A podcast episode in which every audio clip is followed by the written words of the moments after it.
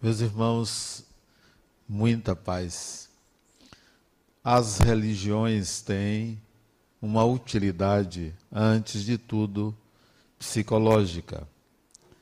Independentemente de trazerem verdades ou não, independentemente de exigirem o raciocínio, a razão ou a fé, elas visam o equilíbrio psíquico das pessoas a busca por uma religião em geral se dá por um conflito, por uma necessidade não de obter explicações, mas de pacificar a instabilidade psíquica gerada por um momento, por uma experiência, por uma situação qualquer de conflito, busca-se então a experiência religiosa. Em geral, as religiões apresentam soluções, respostas, sobretudo quanto à origem da vida, ao destino humano e à essência espiritual de uma pessoa. Elas, portanto, são necessárias. Não são melhores umas do que as outras, mas para cada indivíduo uma religião, para cada pessoa um entendimento. Nem sempre uma mesma religião pacifica a mente humana. Às vezes o indivíduo sai de uma religião para outra em busca de uma explicação melhor. Às vezes se revolta com a própria religião, ou mesmo pensa que o Deus de uma religião é o mesmo de outra. Toda religião tem o seu entendimento a respeito do que é Deus, do que é o divino e até mesmo do que é a própria essência humana são diferentes entendimentos da vida, são diferentes entendimentos do ser humano. Não se equivalem no sentido de apresentarem as mesmas propostas. Elas, antes de tudo, pacificam a mente humana. Não devem ser combatidas. Não devemos discriminar uma religião da outra, ou mesmo a religião escolhida por uma pessoa, porque aquela que a pessoa escolhe é a que lhe traz conforto, é a que lhe traz equilíbrio. Se a própria pessoa está em busca de uma outra religião, podemos oferecer a nossa, ou podemos oferecer a possibilidade da pessoa buscar num templo uma ou outra religião. Mas há de considerar também que tem pessoas que não têm religião. Tem pessoas que não têm religião e não acreditam em Deus ou num Deus, há diferentes tipos de indivíduos. Não quer dizer que uma pessoa que não tenha religião ou uma pessoa que não acredita num ser superior, que ele chame de Deus ou não, não tenha conflitos que exigiriam uma religião. O que então pacifica a mente de uma pessoa que se diz descrente, que se diz não religiosa? O que pacifica? Certamente algum saber, algum conhecimento que ocupa aquele lugar, porque não é só uma religião que pacifica a mente humana. A religião atende a uma necessidade psíquica superior. Daí porque, em conflitos graves, em decisões importantes, apela-se para medidas religiosas apela-se para um Deus, para algo místico que venha a tranquilizar o indivíduo e fortalecê-lo numa escolha. É possível optar por não buscar esse Deus ou esta figura mítica para uma decisão? É possível, desde que você tenha estrutura para arcar com as consequências das escolhas e não culpar a nenhuma figura mítica, mística, para os resultados da sua escolha. A religião, então, tem um papel importante. O Espiritismo se coloca como uma religião, se coloca como uma opção, não como a opção. É uma religião como outra qualquer. O que, era uma, o que é uma religião? Uma religião é um conjunto de princípios que oferece práticas para que se alcance a transcendência. isto é uma religião. Toda doutrina que oferece práticas para uma transcendência torna-se uma religião. E a religião sempre é um movimento coletivo, não nasce necessariamente de uma pessoa. Se você quiser fundar uma religião, para que ela vingue, para que ela tenha sustentação, é preciso que o psiquismo das pessoas estejam em sintonia com o que você oferece como religião. Só nasce uma nova religião porque a mente humana transcendeu para um patamar que aquela religião vai oferecer ou vai enquadrar. Daí não se funda uma religião à torta e à direita ou a partir de um conhecimento qualquer ou de uma experiência mediúnica, mística, o que for. É preciso que aquilo esteja na mentalidade coletiva. O Espiritismo é uma doutrina que contempla uma religiosidade. Não é só uma religião. Não se propõe a oferecer aos indivíduos um culto, algo semanal não se propõe a oferecer ao indivíduo algo que ele resolva os seus conflitos imediatos. O alcance do Espiritismo é outro. Em geral, as religiões nasceram com uma proposta de salvação. O que é salvar-se? É possível até vocês ouvirem religiões que dizem assim: só Jesus salva. Religiões que propõem uma salvação. Estas religiões que propõem uma salvação enquadram os indivíduos, as pessoas, como factíveis de uma perdição, passíveis de alcançar a destruição, passíveis da morte definitiva, então oferecem uma salvação em geral, essas religiões disseminam um medo, disseminam uma catástrofe, disseminam algo perigoso e oferecem então a saída. Olha, eu lhe dou a saída. Eu vou oferecer a salvação para vocês. Em geral é assim. Chegou um tempo que isso já não mais atende ao espírito do século XXI. Já não atendia no século XX, já não atendia no século XIX. Religiões catastróficas que oferecem a salvação. O Espiritismo não oferece salvação porque não há a possibilidade de destruição. Porque não há o que temer. Não há por que temer.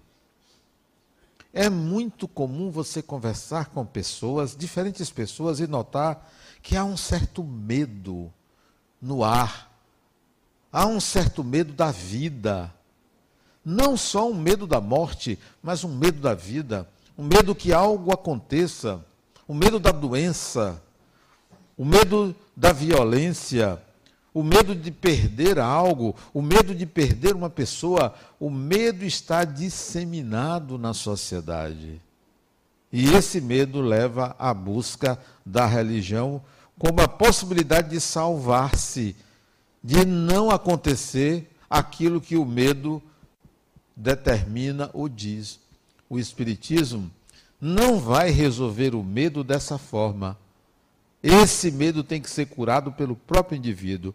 O que lhe falta para você resolver o seu medo? Por que esse medo de tudo e de todos? Por que esse medo até de sair à rua? O medo de um acidente, o medo de que algo aconteça e lhe retire da consciência. É um medo generalizado. Este medo é fruto da nossa ignorância. Ignorância de ignorar. Ignorar o que é a vida, o que é o espírito, para que existimos, para onde vamos, qual é o sentido do viver, qual é o sentido da existência atual. Nós ignoramos isso. Pegamos uma coisa aqui, outra ali, numa religião, nos apaziguamos, nos pacificamos, sem atentar que aquilo é um paliativo. Se o indivíduo, se o ser humano, de fato, entrasse em contato com a sua essência, com a sua condição de espírito imortal, esses medos desapareceriam. Não quer dizer que não se teria problemas. Não quer dizer que as pessoas poderiam sair destemidamente enfrentando as coisas sem qualquer proteção. Não quer dizer isso, mas perderia o medo de viver. O que poderia acontecer comigo senão aquilo que é necessário e importante para a minha evolução?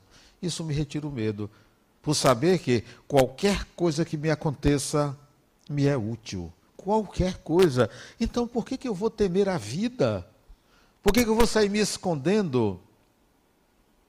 Não é o Espiritismo que me dá isso, não é a religião, não é a fé que me oferece essa condição, é a consciência da imortalidade.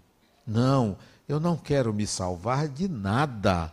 Eu não preciso de salvação, porque quem precisa de salvação continuará com medo de viver.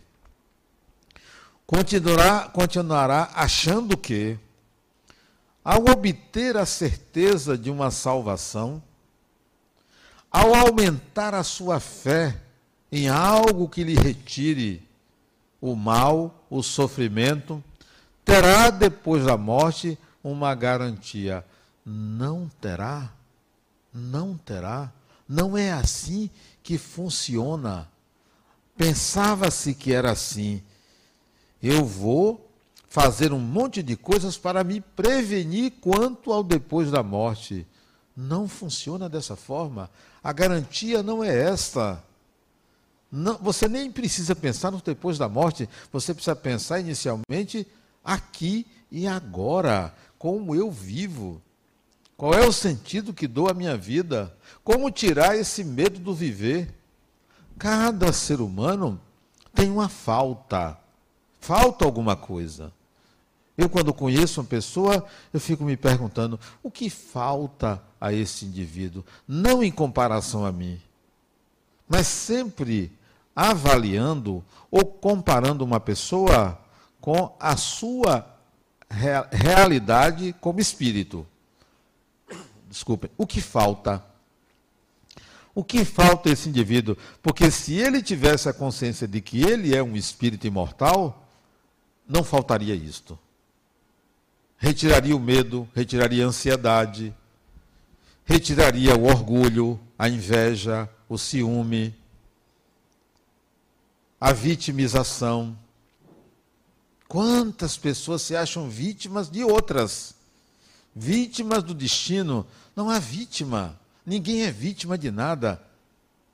Ninguém é culpado de nada. Nós somos apenas ignorantes de como funciona tudo isso. Estamos aprendendo. Temos lições que vêm de cada lado vem alguém dizendo: é assim, faça isso, faça aquilo. Até o dia que você descobrir de fato como é que você deve viver, o que é de fato a sua existência, a sua vida. Não, não queira se salvar. Não busque uma fé que lhe salve, porque você não está em perigo. Você não está sob risco de perda da sua integridade como pessoa, como indivíduo, como espírito, como individualidade. Nunca vai perder isso, porque o espírito vive um eterno presente. Um eterno. A sua consciência sempre vai existir. É um eterno presente. Tanto faz estar com o corpo, tanto faz estar sem um corpo, a sua consciência é um eterno existir. Então, é aqui e agora. E não viver para um futuro. Eu vivo para o aqui e agora, porque o aqui e agora é algo permanente, sempre permanente. Quando eu adentrei ao Espiritismo como religião, como filosofia, como doutrina, como adepto, eu me perguntei: para que eu vou ser espírita? Será que isto funciona? Eu vou pregar. Isso eu tinha 19, 20 anos de idade. Eu vou pregar, eu vou fazer palestras. Eu só vou falar aquilo que funciona comigo. Porque se não funcionar comigo, não tem valor. Só tem valor se funcionar comigo. Isto é, se eu tomar consciência de que eu sou um espírito, só funciona comigo se tudo que eu pregar, eu pensar, sentir e agir, eu conseguir praticar. Porque não vai adiantar, será uma farsa para mim. Eu começar a pregar e a coisa não funciona comigo. O Espiritismo só serve se funcionar para uma pessoa. E essa pessoa sou eu.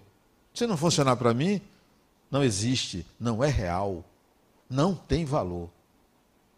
Tem que servir para a minha vida. Servindo para a minha vida, pronto, o negócio é bom, porque serve para uma pessoa. Não, eu não prego para todo mundo. Primeiro beneficiário da minha pregação sou eu mesmo. Se o Espiritismo não me fizer uma pessoa tranquila, calma, capaz de fazer silêncio, não serve. Se o Espiritismo não me fizer uma pessoa capaz de enxergar as pessoas como iguais, como irmãos, não serve. Se o Espiritismo me servir para rejeitar pessoas, não serve. Para discriminar pessoas, não serve. Se o Espiritismo não me tornar uma pessoa feliz, não serve. Se o Espiritismo servir para eu julgar pessoas como brancas ou pretas, homens ou mulheres, pobres ou ricas, boas ou más, não serve. Não serve.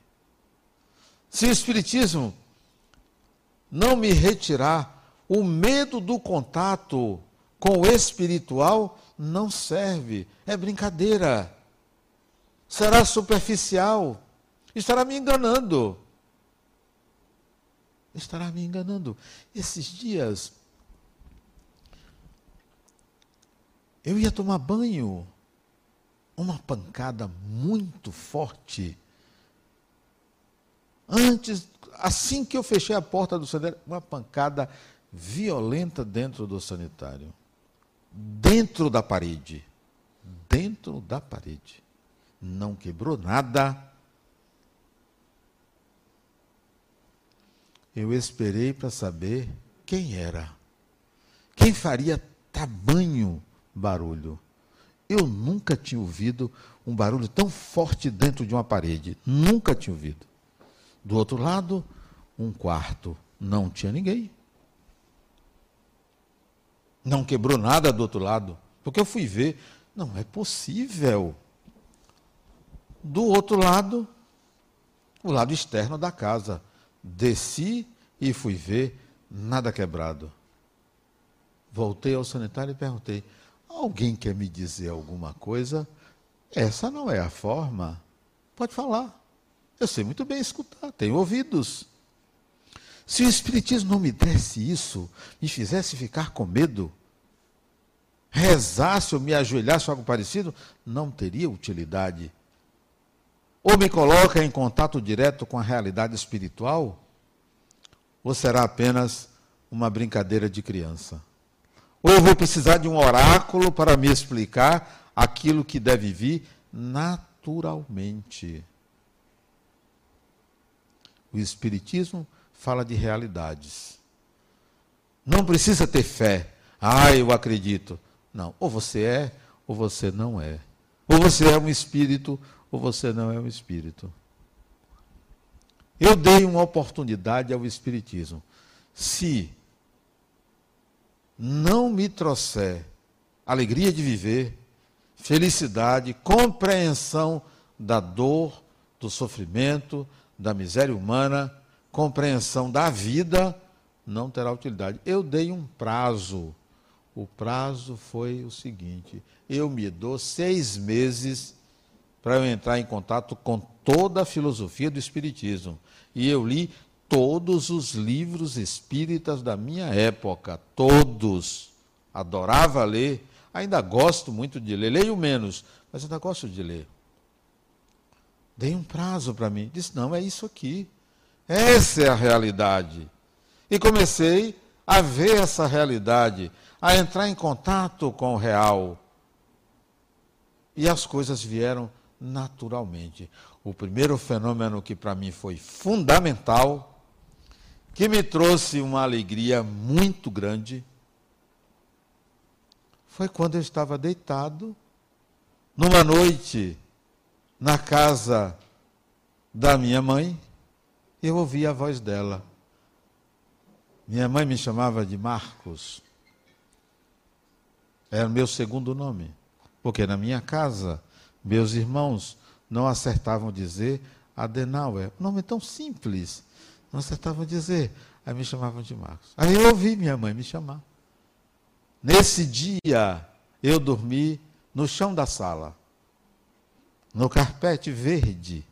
Não sei se Ávio lembra do carpete verde da sala da casa de nossos pais. Meu irmão está ali. E eu me deitei. Porque de manhã cedo, um amigo meu me chamaria para a gente fazer exercícios. Ele acordava às 5 horas da manhã, 5 e meia ele ia na porta do meu apartamento me chamar para a gente fazer exercícios de manhã cedo. Eu tinha 21 anos. E eu fui dormir na sala, porque eu tenho um sono muito pesado. Muito pesado. Eu sou fácil de dormir, difícil de acordar. Facílimo de dormir. Às vezes eu tenho insônia, demora um minuto, dois minutos para dormir. Às vezes, poucas vezes. Eu me lembro de talvez duas, três vezes dificuldade para dormir. Demora. Dois minutos é o máximo. O normal são dez segundos, eu apago. Agora, acordar é que é difícil. Até hoje eu tenho que colocar um despertador. Porque ele ia lá em casa, batia na porta, eu não acordava no meu quarto, no quarto dos irmãos. Eram dois beliches que tinha, eu dormia num dos beliches. Não conseguia acordar. Meu pai acordava, me acordava, eu saía. Aí eu fui dormir na sala, para ver se ele batia na porta. Eu não acordava. Meu pai acordava, ele me acordava, eu saía. Aí eu botei, fiz o seguinte esquema. O nome dele era João. João, vamos fazer o seguinte: eu vou amarrar um barbante no dedão do pé. Vou botar a ponta debaixo do tapete. Você puxa, me acorda. O barbante quebrava, eu não acordava. Era impressionante a dificuldade de acordar. E uma dessas noites que eu fui dormir na sala de casa do apartamento, apertado, ali não era um apartamento, era um apertamento. Era apertado. Eu ouvi de lá do quarto minha mãe me chamar. Eu levantei. Isso devia ser 11 horas da noite, eu já estava dormindo. Eu levantei. Quando eu levantei, o corpo ficou e eu levantei. Eu me vi fora do corpo. Foi uma sensação agradabilíssima. Você se vê fora do corpo. Você vê a consciência fora do cérebro. Sem nenhum esforço, sem nenhum exercício. Inicialmente aquilo me assustou porque eu vi meu rosto. Acho que o que assustou foi a beleza. Eu vi assim, né? O belo Narciso se viu. Mas foi o primeiro fenômeno que eu senti que me dava uma certeza, certeza absoluta de que a minha consciência não pertence ao meu corpo. Depois, isso nunca mais parou. Nunca mais. Até hoje, isto acontece com relativa frequência sair do corpo consciente. Às vezes começava com uma dificuldade de mexer o corpo. Eu ali dentro, querendo mexer o corpo, ele não funcionava. A mão não obedecia, queria falar, não saía, já sei. Estou saindo do corpo. E aí, devagarzinho, conseguia sair. É uma das provas mais exuberantes da dissociação mente-corpo. de poder sair, viajar, ir a outros lugares. Se o Espiritismo não me desse isso, seria difícil falar que a mente é um contínuo que não depende do corpo. Eu não falo por teoria, mas porque isso é vivido, é sentido. Não é para você acreditar, experimente. E olha a minha inocência com relação a isso. Mais cedo, 17 anos, 16 anos para 17. Olha o que eu fazia inconscientemente. Eu me deitava e imaginava que eu pudesse levitar o corpo físico. Passei meses fazendo esse exercício. Coisa de maluco, só podia ser maluco. Mas isso era um exercício para a dissociação corpo-mente. Qualquer um de nós pode fazer isso. Não precisa ser diferente, especial. Não precisa pedir a Deus. Isso é uma condição evolutiva a saída consciente do corpo. Basta um leve entorpecimento dos sentidos. Leve entorpecimento. Experimente antes de dormir. Pensar que você está em outro lugar. O Espiritismo me devia isto. Me deve tudo aquilo que está lá escrito como real deve a você. Não é só a mim, não. Deve a você. Você não tem que vir aqui para acreditar, não. Você tem que vir aqui para dizer assim: eu vou experimentar para ver se isso é verdade. Porque se não for verdade, não é real. Ah, eu vou ver se esse negócio de espírito funciona. Eu vou conversar com meu pai que já faleceu. Ah, mas se você tem medo, então você ainda está na religião de salvação. Então, tá, ainda está buscando salvação. Ainda se benze, ainda bate na madeira. Você ainda está lá atrás. Você está caminhando ainda. Se o Espiritismo não me desse esta percepção de mim mesmo como ser espiritual, não tinha valor. Se o Espiritismo não me tirasse a consciência de mim mesmo, se me tirasse a consciência de mim mesmo, eu não, peraí, eu sou sempre eu.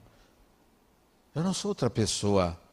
A primeira vez que um espírito se aproximou de mim para usar minha garganta no fenômeno de incorporação, eu deixei. Eu comecei a falar, mas não era o que eu queria falar. Era o que uma pessoa estava falando através de mim, mas eu não gostei daquilo porque eu queria interferir. Peraí, eu não concordo com essa ideia que você está falando através de mim. Eu não concordo, não. Isso não, isso eu não quero mais não. Depois eu comecei a psicografar. Passei três anos psicografando. Depois, um bocado de coisa. Eu psicografei contos, poesias, mensagens diversas. Tinha muita coisa. Depois eu fui reler, eu digo, peraí, eu poderia fazer isso. Não, então eu não quero psicografar, não. Tem que sair da minha mente. O Espiritismo me deu essa condição de discernimento. Não aceitava que me tirasse a realidade de quem eu sou para ser performático. Para vir aqui e você dissesse, poxa, Adenal é diferente. Não estou diferente coisa nenhuma. Eu sou uma pessoa, ser humano, como qualquer outro. Não quero destaque. Não sou oráculo. Os espíritos conversam comigo como conversam com qualquer pessoa. Essa consciência o Espiritismo me deu. Nunca, nunca acordei indisposto. Tem gente que acorda, hoje eu não quero fazer nada. Nunca. Acordar para mim significa: o que é que eu tenho que fazer? Vamos fazer. O dia para mim não tem 24 horas, nem tem 48 horas. Na minha consciência não há o dia, não há noite, há um permanente existir. Tenho que dormir porque tenho um corpo que precisa. Às vezes eu digo, não, é, deixa o corpo dormir, está cansado. Tenho que comer porque não tem jeito, porque se não comer, o corpo não aguenta. Tenho que atender necessidades corporais, porque tem que atender necessidades pessoais corporais, mas eu sou um espírito, então não tem dia. Vamos acordar esse corpo e vamos trabalhar. Disposição permanente, por causa da consciência de ser espírito. Depressão? Não existe. Como assim depressão? Depressão é fuga do viver. Tenho que enfrentar tudo e todos. Ah, perdeu? Vamos, frente, adiante. Um dia roubaram meu carro. Foi assaltado. Três ladrões, cada um com um revólver de três metros de tamanho. Revólver arma. Levaram? Vamos tocar a vida. Tocar a vida. Levaram, a gente vai trabalhar e comprar outro se precisar. Se não tiver dinheiro, não compra. Financia. Oh, vai fazer o quê? Ficar chorando porque aconteceu uma coisa? Ah, tem uma doença, vamos no médico. Oxe, não sou médico, vou procurar um médico, especialista. Tocar a vida. A vida tem que ser tocada. Qualquer que seja a circunstância. Bom, mas tem uma coisa que me preocupa. Eu tenho, tenho uma coisa que eu não consigo resolver. O Vitória não ganha. Mas eu ainda, ainda vou alcançar isso. Meu time não ganha. A vida tem que ser tocada com toda disposição, com toda a alegria, com toda a raiva natural de qualquer ser humano. Não, não é estar sorrindo sempre como se fosse um palhaço. Não, a vida tem suas agruras, mas eu as enfrento. Uma das coisas que eu aprendi com meu pai, era menino, meu pai me ensinando matemática deitado na cama com ele, com a tabuada, não é do tempo de muita gente, é tabuada, e tinha os números. Eu tinha quatro anos de idade, ele me ensinava conta de somar, quatro anos de idade, em casa, lá em Acajutiba. Ele dizia para mim, meu filho, o que existe mais importante é estudar. Aprendi isso dele, estudar. Adorava estudar, ávido por conhecimento ávido pelo saber, questionava tudo, tudo. Questionava tudo. Coisa muito importante você ser uma pessoa que tem dúvidas, que questiona, quer saber por quê. É melhor, dizia Allan Kardec, rejeitar nove verdades do que aceitar uma mentira, uma coisa falsa. Questione. Mesmo que aquilo alguém diga é verdade, pode questionar. Ah, não, não é verdade esse negócio de espírito? Questione. Questione. Não tem nada demais. Nem por isso você vai para o inferno ou para qualquer lugar. Questione. Então, o gosto pelo estudo, pelo conhecimento. Talvez por isso é que eu tenha gostado muito de Nietzsche. Quando eu estudei filosofia, Nietzscheano, adorava a leitura de Nietzsche, questionador, derrubou um monte de paradigmas, princípios que eu tinha e que eram tudo falsos, baseado em teorias absurdas, marxistas, materialistas. Não, isso não é mais. Eu prefiro a dúvida nietzschiana, a dúvida cartesiana, ela me levou ao conhecimento. Por isso que até hoje eu adoro conhecimento. Eu assisti a um filme, que dia foi esses dias aí, acho que foi domingo. Eu assisti a um filme, fantástico filme. Ele era um estilista, um estilista. Educadíssimo ele. Tinha um ateliê na Inglaterra. Ele fazia vestidos para a sociedade inglesa vestidos belíssimos, ele transformava um modelo numa obra de arte pelos vestidos que ele fazia. No ateliê dele, era dirigido por ele e a irmã. Uma das modelos de nome Alma, olha que nome sugestivo, Alma. Ele se apaixonou por ela. Alma. Assistiram esse filme? Alma. Ele se apaixonou por Alma. Mas Alma era empregada, porque era modelo dele. A gente não entende que o espírito não se submete a ninguém. Não se submeta a ninguém. Ninguém tem poder sobre você que você não consinta. A alma foi descobrindo que ele determinava, que ele decidia, que a irmã dele decidia. Um dia ela reverteu isso. Alguém assistiu esse filme? Olha o que ele fez, o que ela fez. Descobriu que ele gostava de cogumelo. E aí buscou cogumelos que envenenam. E começou a envenenar ele. Olha que coisa fantástica. A envenenar ele. Ela dava o cogumelo, ele adoecia. Quando ele adoecia, ele só chamava por ela. Não era a irmã dele, não era ninguém. Alma, cuide de mim. Alma, cuide de mim. Sua alma, cuide de mim. Cuide de você como espírito. Ele adoecia. Ela dava doses pequenas de veneno. Muito sábia. Ele adoecia, cuidava dele.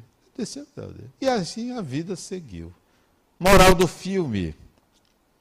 Moral do filme. Porque o filme é metafórico, o nome do filme é Trama Fantasma. Mas não tem nada de terror. Fantasma porque invisível. É como se a tradução fosse trama invisível, porque a alma descobriu como tê-lo. Isso significa a filosofia do filme o recado que o filme dá é o seguinte: tome conta da sua alma, porque senão ela vai lhe trair. Todo ser humano tem que sucumbir à sua alma, ao seu desejo, à sua essência, à sua natureza. Vá em busca da sua natureza. Foi isso que o Espiritismo me deu. Ir em busca da minha natureza. Isso não me tirou trabalho, família, honestidade, afetividade, lazer. Não tirou nada disso. Porque, na minha concepção, o Espiritismo não deve transformar as pessoas numa casta de sacerdotes. Já pensou? Se todo mundo fosse sacerdote, acabou a humanidade. Não, nós somos seres humanos, temos um corpo físico, temos que trabalhar, temos que viver em sociedade e não nos isolarmos. Sou um espírito, vou ficar rezando todo dia, lá ele. Eu não, não, nada disso, não tem esse negócio não. Quero viver a vida. A vida precisa ser degustada, sentida, sabe? Como quem come um pudim. Já pensou? Tem gente que nunca experimentou um pudim, coisa deliciosa. Assim é a vida, deliciosa. Ah, tem dificuldade? Vamos lá, vamos enfrentar. Vamos enfrentar. Com as armas que possuímos, com os instrumentos que possuímos, e não me ausentar do viver. Esses dias, acho que foi sábado. Meu neto chegou para mim, acho que ele está aí, está aí? Ele chegou para mim e disse, estava triste, vovô, tem uma pergunta para lhe fazer. Você pode fazer, ele disse, é particular. Porque tinha uma pessoa lá, na cozinha, fomos para a sala. Vovô, se a vida é infinita, por que repete tanto? Por que vai e volta? Nietzscheano. Nietzsche falava que a vida é um eterno retorno, né? Nietzscheano, sete, sete anos. Não, Theo, cada encarnação é diferente uma da outra. Vovô, gente nasce, cresce, estuda, trabalha, morre. É tudo a mesma coisa. Ele, sete anos. Não, Theo. Lá na frente, depois da gente viver muito, nascer e morrer muito, a gente vai conhecer coisas novas. Ele disse: nesse planeta? Disse, não. Tem vida em outros planetas, eles têm aliens. Ele disse: é. São coisas diferentes, você vai ver. Não adiantou que eu não fui convincente. A conversa encerrou aí, porque eu não consegui convencer a inquietação dele. Esse é o espírito do Espiritismo, a inquietação. Inquiete-se, questione-se. Não por quê, para quê? Para quê? Se o Espiritismo não me trouxesse felicidade, não valia a pena. Para que uma doutrina que eu ficasse carrancudo, sério demais, rígido, impondo regras, normas, não pode isso, não pode aquilo. Nada disso. Tudo é lícito. Veja o que lhe convém, dizia Paulo. Tudo me é lícito, mas nem tudo me convém. Isso é o Espiritismo. Por isso que a gente acorda dizendo: o que é que eu vou viver hoje? Vamos lá? Cada pessoa que eu atendo é uma pessoa diferente. Cada pessoa. Cada ser humano é um ser humano em particular. Cada ser humano tem a sua ferida, tem a sua falta, tem a sua necessidade. E eu vou ali, sempre na curiosidade: quem é essa pessoa? Não tem ninguém igual a ninguém. O problema pode ser, pode ser até apresentado da mesma maneira, mas ninguém é igual a ninguém. O ser humano é obra-prima de Deus. Cada pessoa me alegra. Me alegra conhecer uma pessoa. Me alegra. Conhecer uma pessoa nova, né? Porque eu vou perguntar, vou conhecer, vou saber um pouco da história. Psicólogo é muito curioso. Só não é fofoqueiro. Eu tenho vontade de contar tudo, mas não posso. Não posso. Vontade de contar cada história é belíssima. Cada história é belíssima. Chegar a pessoa fulano, o seu problema é muito simples de resolver. Muito simples. Você veio aqui a mim, nem precisava vir a mim. Vai lá no centro, assista algumas palestras e resolve isso facilmente. Você está complicando a vida, a sua vida. É fácil de resolver isso. Como é fácil resolver certos conflitos. Simples. Pequena decisão. Basta uma renúncia aqui, uma atitude ali, uma percepção acolá. Você resolve aquilo. Diz, poxa, se eu soubesse que era tão simples, eu mesmo resolveria. Olhe para trás e veja quando você era criança, quantas coisas eram complicadas, e você olha e diz, poxa, como é simples. Como era fácil. Eu queria hoje ter, ser mais jovem e ter a consciência que eu tenho hoje. Lamento, não é possível. Eu atendi um homem que me procurou em 1999, há 21 anos atrás. 21 anos atrás. Eu vi uma outra vez, ele desapareceu. Esses dias ele me procurou ele faliu totalmente. Perdeu tudo. Está devendo a fornecedores, clientes, impostos, ao irmão, à irmã, à mãe. Perdeu tudo.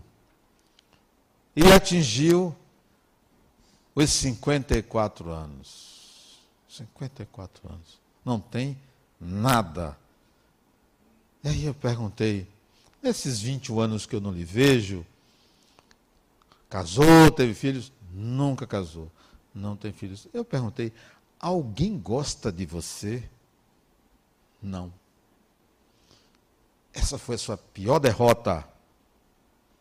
Você não construiu um patrimônio afetivo, porque você pode perder tudo, mas se você tem afetos, você está seguro. Uma pessoa que lhe escute, uma pessoa que lhe compreenda, isso é um patrimônio inalienável. E a gente deve conservar esse patrimônio, ampliar esse patrimônio. Disse, não tenho, a não ser minha mãe. Ele disse, é mesmo, mas ela é sua mãe. Não vale, não. Não. Essa você nunca vai deixar de ter, só que você não a tem. Ela tem você. Você não a conquistou. Ela é sua mãe. Você não precisou conquistar. Os afetos mais caros são aqueles que a gente precisou conquistar. Marcou o coração da outra pessoa. Isso é muito importante. Então, não olhe para trás. Não me interessa porque você perdeu isso tudo. Olhe para frente. O que tem que fazer agora? Chame seus credores e diga: devo, não nego. Pago quando puder. Comece a trabalhar, porque o trabalho dá dignidade. Venda seu carro, venda esse relógio. Para que você quer relógio, rapaz? Você tem um celular? Venda o um relógio. Um relógio. Quanto é esse relógio? De 6 mil reais. Um relógio de 6 mil reais? E você devendo a todo mundo? Venda esse relógio, rapaz. Como é que você veio para cá? Não, eu tenho um carro. Venda o carro. Pague. Ande de metrô, de ônibus. Você ah, mas vá no centro. Seu centro é longe. Longe é um lugar que não existe. Ele mora na graça. Olha, se você pegar um ônibus até a Lapa, pega o metrô até a estação Mussurunga, pega um ônibus até da Orlando, você vai gastar, duvido que você não vai gastar mais do que 20 reais para ir no centro. 10 para ir, 10 para voltar. Sabe o que é isso? Ele disse para ele, preguiçoso. Ele ficou horrorizado, né? 21 anos depois, o Espiritismo diria para mim: olha, quando eu começar a perder as coisas, é porque elas não têm relevância para mim. Se alguém me roubar, é porque aquilo não tem relevância para mim. Devo eu aprender a buscar. Se alguém me enganar, engana a si mesmo. Eu não devo me enganar. Mas os outros me enganarem, não há, não há problema. O Espiritismo me deu um talismã. Sabe o que é um talismã? Aquilo que você usa na bolsa, não, eu vou usar isso aqui, porque isso aqui sempre me deu sorte. O Espiritismo é um talismã, porque me deu a chave do entendimento da vida, das coisas. Não estou acima de ninguém, porque cada espírito constrói o seu sistema. Você constrói o seu sistema que deve funcionar para tudo em sua vida. No meu sistema consta estudo, trabalho, família, espiritualidade. Esse é o quarteto: estudo, trabalho, família, espiritualidade. Invisto nesses quatro pilares da minha existência, do meu modo, da minha maneira de ser. E não me siga, porque se você me seguir, você vai afundar. Sabe você lidar como eu lido com os conflitos que eu enfrento? Enfrente os seus. Faça você a sua história, a sua vida, não a minha vida. Ninguém tem a chave da vida do outro. Você, você consegue a chave da sua vida. Construa um sistema que lhe faça feliz e nunca, nunca agrida alguém.